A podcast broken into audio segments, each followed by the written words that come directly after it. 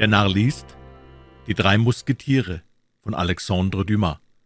Das dritte Kapitel Die Schulter des Athos, das Wehrgehänge des Porthos und das Sacktuch des Arimas. D'Artagnan hatte in seiner Wut mit drei Sätzen das Vorgemach durchmessen und eilte der Treppe zu, über die er je zu vier Stufen hinabstürzen wollte, als er im brausenden Lauf einem Musketier, der durch eine Seitentür von Herrn von Treville kam, so gewaltsam an die Schulter stieß, dass dieser einen Schrei oder vielmehr ein Gebrüll ausstieß. »Ich bitte um Entschuldigung«, rief D'Artagnan, der seinen Lauf fortsetzen wollte. »Ich bitte um Entschuldigung, aber ich hab's eilig.« Er war kaum die erste Treppe hinabgestiegen, als ihn eine eiserne Faust an der Schärpe packte und festhielt. »Ihr habt es eilig«, rief der Musketier, blass wie Kreide. »Unter dem Vorwand stoßt ihr mich. Ihr sagt, ich bitte um Entschuldigung und glaubt, dass dies schon hinreiche. Nicht so ganz, mein junger Mann. Ihr glaubt wohl, weil ihr heute Herrn von Treville ein wenig hochtönig mit uns sprechen hörtet, so könne man uns so behandeln, wie er mit uns spricht. Enttäuscht euch, Kamerad. Ihr seid nicht Herr von Treville. Mein Treu, entgegnete D'Artagnan, der Athos erkannte, der wieder nach seiner Wohnung zurückkehrte, nachdem ihm der Arzt den Verband angelegt hatte. Meiner treu, ich hab es nicht absichtlich getan. Und da ich es nicht absichtlich getan habe, so sagte ich auch, ich bitte um Entschuldigung. Mich dünkt, dass es genug war. Indes wiederhole ich euch, dass ich auf Ehre Eile habe, große Eile. Lasst mich also los, ich bitte euch, lasst mich dorthin, wo ich zu tun habe. Mein Herr, versetzte Athos ihn loslassend, ihr seid nicht höflich. Man sieht es, dass ihr aus der Fremde kommt. D'Artagnan hatte bereits drei oder vier Stufen hinter sich. Allein bei der Bemerkung des Athos hielt er an und rief, »Potzwetter, mein Herr, wie weit ich auch herkommen mag, so sage ich euch doch, ihr werdet mir keinen Unterricht in feinen Manieren geben.« »Vielleicht doch«, erwiderte Athos. »Ha, wenn ich es nicht so eilig hätte«, rief D'Artagnan, »wenn ich nicht jemandem nachlaufen müsste.« »Mein eilfertiger Herr hört, mich werdet ihr finden, ohne mir nachlaufen zu müssen.« »Wo das, wenn ihr wollt?« »Bei den Karmeliter-Barfüßern.« »Um welche Stunde?« »Gegen Mittag.« »Gegen Mittag, wohl, ich werde dort sein.« »Sorgt nur, dass ich nicht zu lange warten darf, denn ich sage euch, ein Viertel nach zwölf Uhr laufe ich euch nach und werde euch dann im Laufe die Ohren abschneiden.« »Gut«, rief D'Artagnan ihm zu, »man wird zehn Minuten vor zwölf Uhr dort sein.« Er setzte sich abermals in Lauf, als ob ihn der Teufel fortführte, in der Hoffnung, seinen Unbekannten noch zu finden, der sich bei seinem ruhigen Schritt noch nicht weit entfernt haben konnte, aber am Straßentor besprach sich Porthos mit einem Soldaten der Wache. Zwischen diesen Sprechenden war gerade Raum für einen Mann. D'Artagnan glaubte, dieser Raum sei für ihn groß genug und stürzte vor, um wie ein Pfeil zwischen beiden durchzufliegen. Doch D'Artagnan rechnete nicht auf den Wind. Als er eben hindurchzudringen versuchte, fing sich der Wind in dem langen Mantel des Porthos, und D'Artagnan fuhr gerade in den Mantel. Zweifelsohne hatte Porthos Ursache, diesen wesentlichen Teil seiner Kleidung nicht aufzugeben, denn anstatt das Blatt, das er hielt, loszulassen, zog er es an sich, so zwar, dass sich D'Artagnan in den Samt einwickelte, vermöge der umdrehenden Bewegung, die sich durch den Widerstand des Porthos wohl erklären lässt. Als D'Artagnan den Musketier fluchen hörte, wollte er unter dem Mantel hervordringen, der ihn blendete, und suchte seinen Ausgang in den Falten. Er fürchtete, insbesondere den Glanz des uns bekannten, prachtvollen Wehrgehänges beeinträchtigt zu haben. Als er aber scheu die Augen aufschlug, zeigte es sich, dass er sich mit der Nase zwischen den Schultern des Porthos, das heißt gerade auf dem Wehrgehänge, befand. Ach, wie die meisten Dinge in der Welt, die für sich nur den Schein haben, so war auch dieses Wehrgehänge vorn von Gold und rückwärts einfache Büffelhaut. Da Porthos, der Glanzsüchtige, kein Wehrgehänge von Gold haben konnte, so hatte er mindestens die Hälfte von Gold, und somit erklärt sich die Notwendigkeit des Schnupfens und das Bedürfnis eines Mantels. »Blitz und Donnerschlag!« rief Porthos, indem er sich mit aller Anstrengung von D'Artagnan loszumachen suchte, der an seinem Rücken herumrappelte. »Seid ihr denn wahnwitzig, dass ihr die Leute so anfallt? Ich bitte um Entschuldigung sagte D'Artagnan, indem er unter der Schulter des Riesen zum Vorschein kam. »Allein, ich hab es eilig, ich laufe jemandem nach, und vergesst ihr denn eure Augen, wenn ihr jemandem nachlauft?« fragte Porthos. »Nein«, entgegnete D'Artagnan gereizt. »Nein, ich danke es sogar meinen Augen, dass ich das sehe, was andere nicht sehen.« Ob ihn nun Porthos verstanden oder nicht verstanden hatte, er überließ sich einmal seinem Zorn und rief, »Mein Herr, ich sage euch im Voraus, man wird euch striegeln, wenn ihr euch so an den Musketieren reibt.« »Striegeln, mein Herr«, versetzte D'Artagnan. »Das ist ein hartes Wort. Es ist das eines Mannes, der seinem Feinde ins Gesicht zu schauen pflegt. Ha, bei Gott, ich weiß wohl, dass ihr dem Eurigen nicht den Rücken zuwendet.« Der junge Mann war entzückt über seine Schelmerei und entfernte sich, aus vollem Halse lachend. Porthos schäumte vor Wut und machte eine Bewegung, um sich auf D'Artagnan zu stürzen. »Später, später«, rief ihm dieser zu, »wenn ihr nicht mehr euren Mantel habt. Also, um ein Uhr hinter dem Palast Luxembourg.« »Ganz wohl, um ein Uhr«, entgegnete D'Artagnan und wendete sich um die Ecke der Straße. Er sah aber niemanden in der Gasse, die er durchlaufen hatte, und auch in jener nicht, die er mit seinen Blicken durchlief.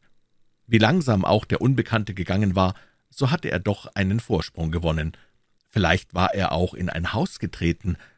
D'Artagnan erkundigte sich nach ihm bei allen, die ihm begegneten, stieg hinab bis zur Überfahrt des Flusses und kehrte zurück durch die Gasse Seine und Croix Rouge.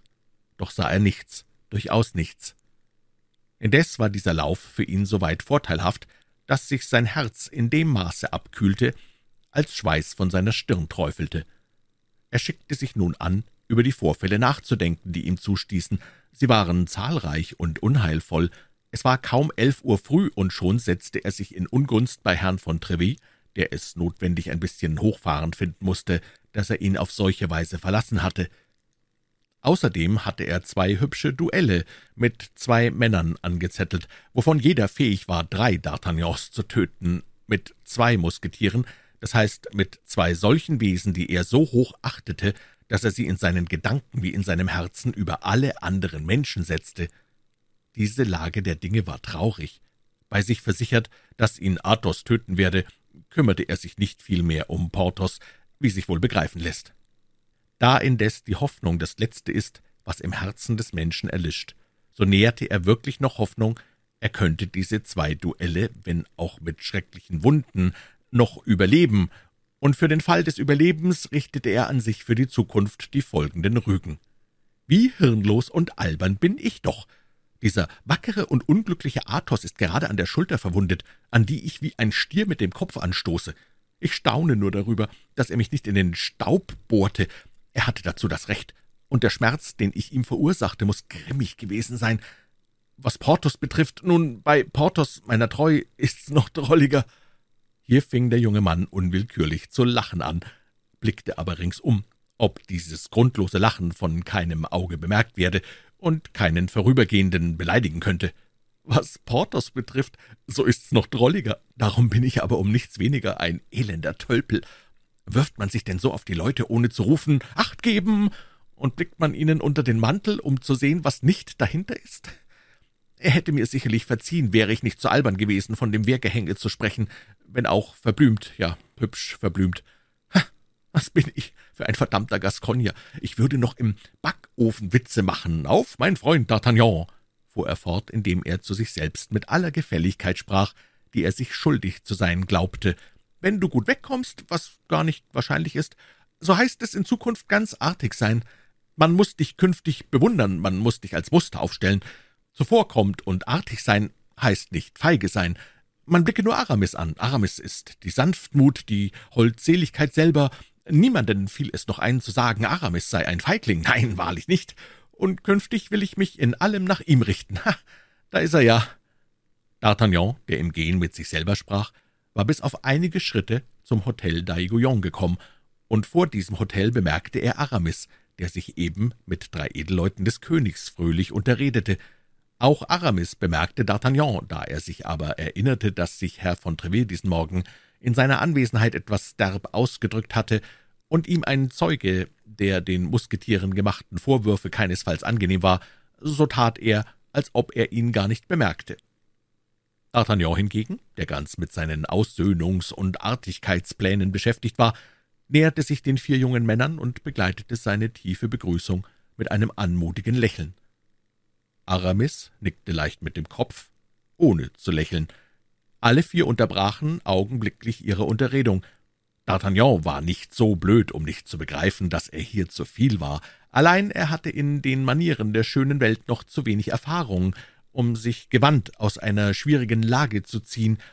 Er suchte nun in sich selbst ein Mittel auf, den Rückzug so wenig linkisch zu machen als möglich. Da sah er aber, dass Aramis ein Sacktuch entfallen war, auf das er zweifelsohne aus Unvorsichtigkeit seinen Fuß gesetzt hatte. Eben das dünkte ihn ein günstiger Augenblick, seine Ungeschicklichkeit wieder gut zu machen.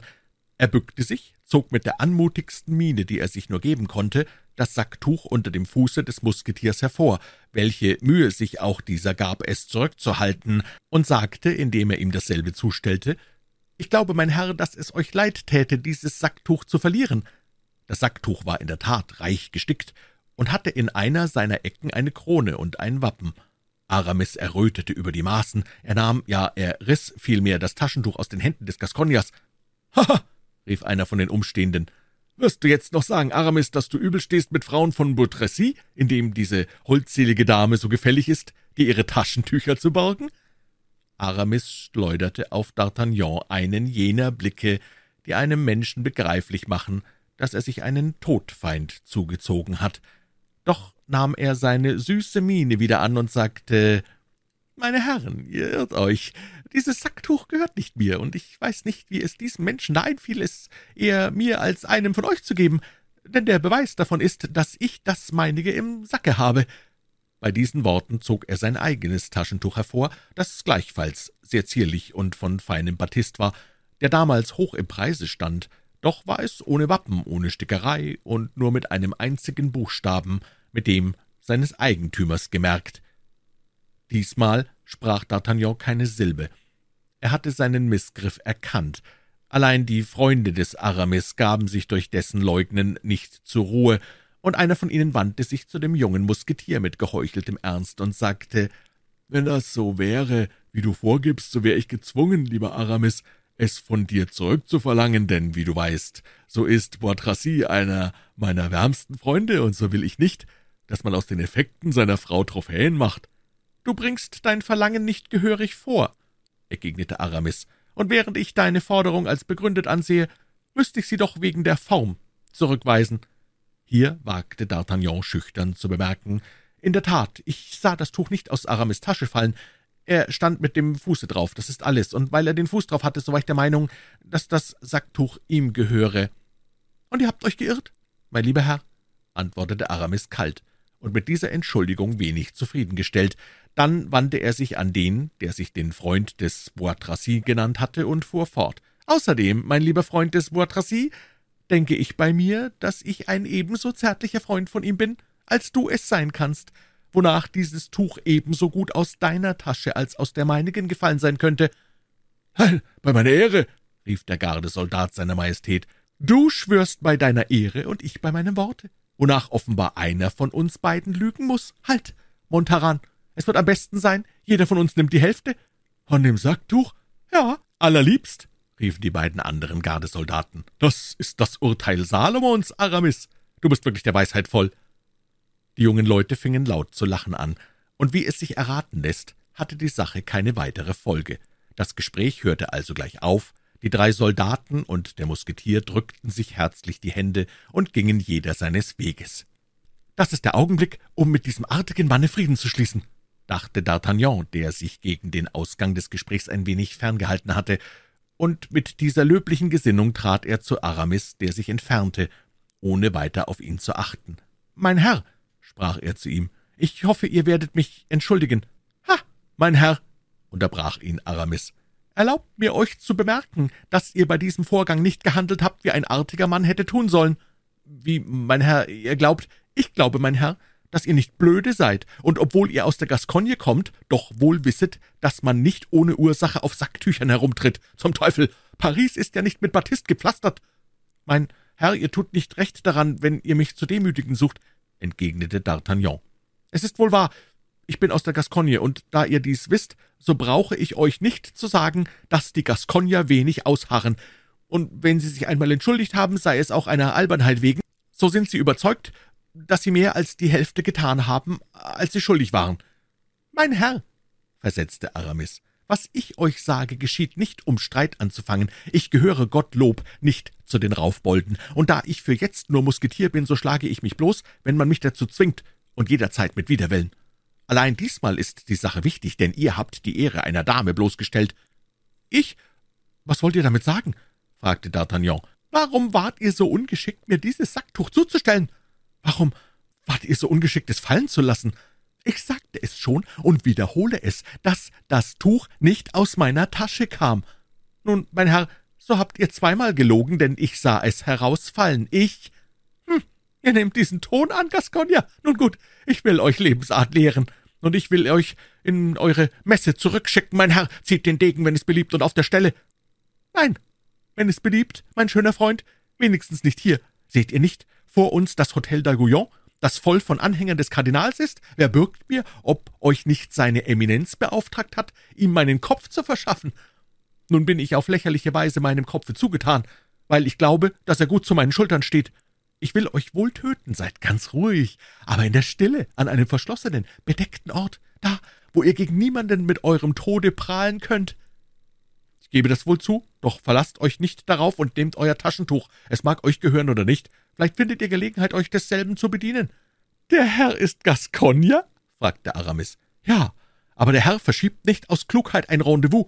Die Klugheit, mein Herr, ist für Musketiere eine ziemlich unnütze Tugend, ich weiß das, doch ist sie unerlässlich für kirchliche, und da ich nur einstweilen Musketier bin, so sorge ich dafür, klug zu bleiben. Um zwei Uhr werde ich die Ehre haben, euch im Hotel des Herrn von Treville zu erwarten. Dort will ich euch gute Plätze andeuten. Die zwei Männer verneigten sich, Aramis ging durch die Straße, die nach dem Luxembourg führte, indes D'Artagnan den Weg nach den Karmeliterbarfüßern nahm, da er sah, dass die festgesetzte Stunde heranrückte. Hier sprach er zu sich selbst, »Ich kann offenbar nicht davonkommen. Werde ich aber getötet, so geschieht es doch wenigstens durch einen Musketier.«